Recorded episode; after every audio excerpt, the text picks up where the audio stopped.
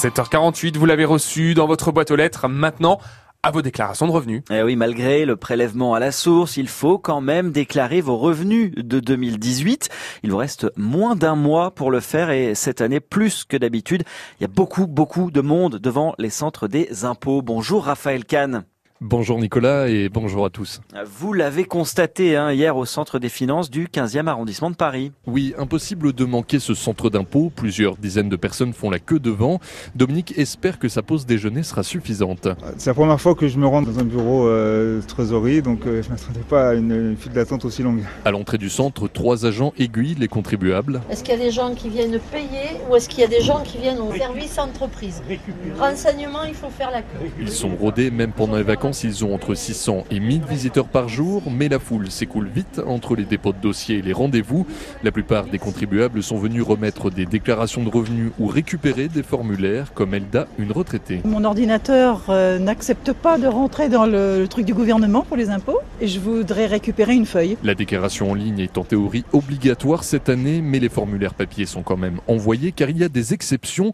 De quoi s'y perdre? Pour être bien clair, il faut déclarer ses revenus sur Internet Raphaël en principe, oui. En réalité, pas vraiment. Vous pouvez continuer d'utiliser la déclaration papier si vous n'avez pas Internet ou si vous ne savez pas comment faire. Ça vaut pour les retraités ou les personnes handicapées.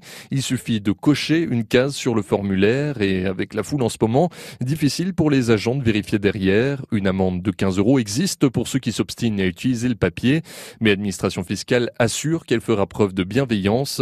En cette période de gilets jaunes et de baisse d'impôts, cette déclaration en ligne sonne plus comme une incitation qu'une obligation. Raphaël Kahn, bonjour Anne Guyovelk. Bonjour. Je ne sais pas si je prononce bien votre nom, pardonnez-moi. Vous êtes porte-parole du syndicat Solidaire Finances Publiques. Vous confirmez euh, que les services sont un peu pris d'assaut là ces dernières semaines? Oui, c'est une campagne, on va dire, euh, spécifique. Alors, euh, c'est la campagne d'impôt sur revenu est toujours un moment, euh, on va dire, de d'affluence dans, dans, nos services. Mais là, c'est la première année où on est sous la formule du prélèvement à la source. Donc, un dépôt de déclaration est toujours exigé, ce qui est normal pour connaître, déterminer un, un, taux de prélèvement. Donc, peut-être des incompréhensions des, des, contribuables qui pensaient ne plus avoir à déposer une déclaration, plus un ministre qui l'a qui l'a annoncé pour pour l'année prochaine. Donc euh, euh, des, un nombre euh, conséquent de, de, contribuables dans une administration qui est, qui est bien malmenée puisque les effectifs ne sont pas à la hauteur des, des, des enjeux. Justement, comment les agents gèrent-ils cette situation et quelles conséquences ça peut avoir pour les contribuables? Alors, il, est, il risque d'y avoir des, des files d'attente qui s'allongent, des délais euh, un peu plus importants qu'habituellement.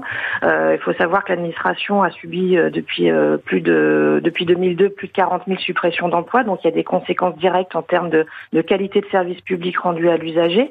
Et puis, bah, pour les collègues, c'était c'est une charge de travail supplémentaire à tel point qu'on fait appel à des agents de d'autres services pour venir les soutenir.